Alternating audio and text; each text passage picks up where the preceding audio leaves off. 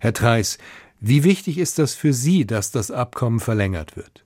Für uns ist es inzwischen nicht mehr so wichtig, weil wir einen Großteil schon verkauft haben. Aber generell sind wir natürlich vom Getreideverkauf und Getreideexport abhängig. Ja. Also von daher ist es für uns schon wichtig, dass es weiterläuft, weil wir haben noch was am Lager und würden das gerne jetzt auch verkaufen, auch den Rest.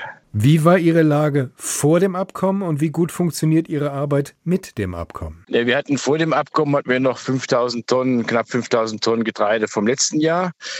Die hatten wir dann dank des Abkommens im Herbst verkaufen können. Wir haben dann von der neuen Ernte schon was verkauft. Ja, im Prinzip ohne Abkommen hätten wir wahrscheinlich so gut wie nichts verkauft, weil das über den Landweg ins Ausland zu bringen, wäre wahrscheinlich nicht möglich gewesen. Funktioniert das so reibungslos, wie sich das alle erhofft hatten, dass die Ukraine das Getreide problemlos mit den russischen Kontrollen natürlich rausbringen kann aus dem Land? Das hat zu Anfang sehr reibungslos funktioniert. Das hat sehr, sehr schnell auch sehr stark äh, an Export zugenommen. Und dann haben die Russen sich wahrscheinlich äh, geärgert, dass sie dem zugestimmt haben, weil die Ukraine halt sehr viel exportiert hat und haben angefangen, die Kontrolle zu verzögern. Im Moment sind das, glaube ich, nur noch zwei oder drei Schiffe am Tag, die sie kontrollieren. Wir merken, dass das in den Hafen ist immer mehr stockt. Die Häfen, die Lager in den Häfen sind voll. Wir hatten jetzt vor kurzem 1000 Tonnen auf LKWs, äh, die, ab, die gewartet haben, dass sie im Hafen angenommen werden. Also merkte, dass die Häfen voll liefen oder voll wurden und das Getreide eben dann vom Hafen nicht mehr abgeholt wurde, weil die Schiffe fehlten. Und ich höre das eben von den Händlern, dass die Schiffe zum Teil einen Monat oder länger auf die Abfertigung warten. Und das drückt natürlich auf die Preise auch. Steckt da auch Getreide von Ihnen in diesem großen Stau? Ja, ja. Also wir haben aktuell Getreide, das liegt auf dem Hof, das ist eigentlich verkauft äh, und ich kann es zurzeit nicht in den vertraglich, ähm, äh, in den vertraglich festgelegten Hafen, kann ich es nicht hinliefern, weil der Hafen im Moment nichts annimmt. Und die haben gesagt, äh, dass solange das Getreideabkommen nicht verlängert wird, nehmen die nichts mehr an. Also im Prinzip wachte ich aktuell auf, ja, das sind ungefähr 4000 Tonnen, die ich noch wegbringen muss, die aber eigentlich verkauft sind. Ja. Die Ukraine ist ein Land im Krieg. Viele Männer werden zur Armee eingezogen. Was bedeutet das denn für Ihren Betrieb? Äh, wir konnten zum Glück vor einem Jahr den größten Teil der Mitarbeiter reservieren, also dass sie nicht zur Armee eingezogen wurden. Das ist jetzt ausgelaufen.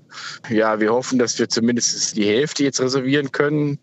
Aber es könnte halt sein, dass wir einen Teil, vielleicht auch einen Großteil der Mitarbeiter oder der männlichen Mitarbeiter verlieren, was uns ziemlich schaden würde. Das sind dann eben die, die in der Produktion sind, Traktorfahrer. Und es könnte erhebliche Auswirkungen auf die Arbeitsfähigkeit des Betriebes geben. Ja, dass wir wirklich da irgendwie unsere Arbeit reduzieren müssen, anders strukturieren, also weniger intensiv arbeiten, weil wir eben nicht mehr genug Leute haben, die die Maschinen fahren können. Ne? Ein Bauernhof funktioniert nicht ohne Logistik. Bekommen Sie trotz Krieg eigentlich genug Saatgut und Dünger und Ersatzteile ja. für Ihre Maschinen?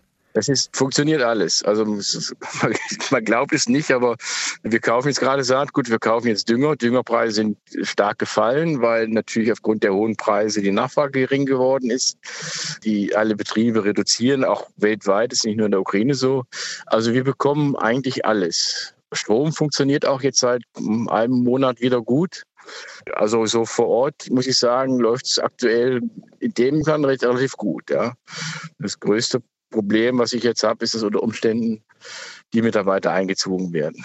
Wie nehmen Sie das wahr? Wie gut oder schlecht stehen die Chancen, dass sich die Ukraine und Russland auf eine Verlängerung des Abkommens einigen? Also gut, ich bin da letztendlich auch weit von entfernt. Ich kann nur auch das erzählen, was ich von anderen gehört habe. Also die meisten Händler gehen davon aus, dass es weitergeführt wird, weil vor allen Dingen auch von der Abnehmerseite, das heißt Afrika und auch China vor allem, wohl Interesse da ist, dass es weiterläuft, dass also Getreide auf den Markt kommt und die Preise nicht steigen.